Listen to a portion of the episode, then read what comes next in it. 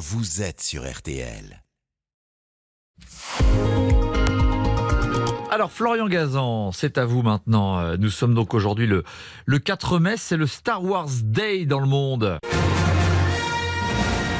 L'occasion évidemment de célébrer la saga créée par euh, George Lucas et ses célèbres personnages comme la princesse euh, Leia, qui a donc Florian vraiment existé. Et oui, c'est George Lucas qui l'a révélé dans une interview au magazine Time en, en 2002. Effectivement, la princesse Leia, la sœur de Luke Skywalker, jouée par Carrie Fisher, a bel et bien existé.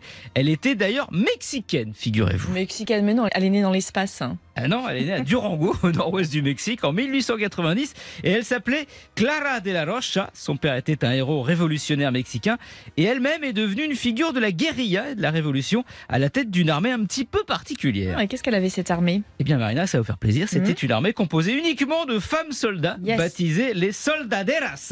C'est elles notamment qui, en 1911, ont réussi à neutraliser une centrale électrique afin de permettre aux hommes d'attaquer de nuit sans être repérés.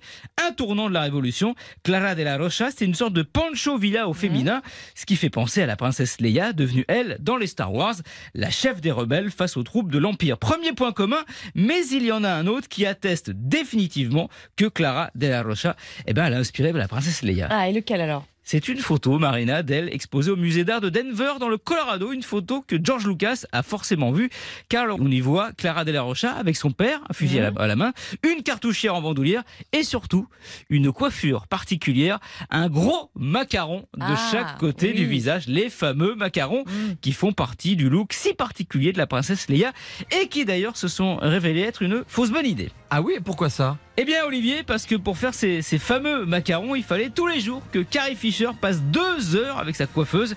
Et au prix de la journée de tournage, je peux vous dire que George Lucas se disait qu'il aurait mieux fait de mettre euh, ses macarons à la poubelle avec d'autres idées qu'il avait abandonnées, comme celle que Maître Yoda soit joué par un vrai singe avec une canne. Il, y avait, il y a des essais qui avaient été faits hein, d'ailleurs, ou que Han Solo soit un extraterrestre vert, une sorte d'amphibien avec des branchies à la place du nez, plutôt qu'un humain joué par Harrison Ford. Oh. Avec là, c'était un peu que la farce soit avec toi. Que la farce soit avec toi. Merci beaucoup Florian.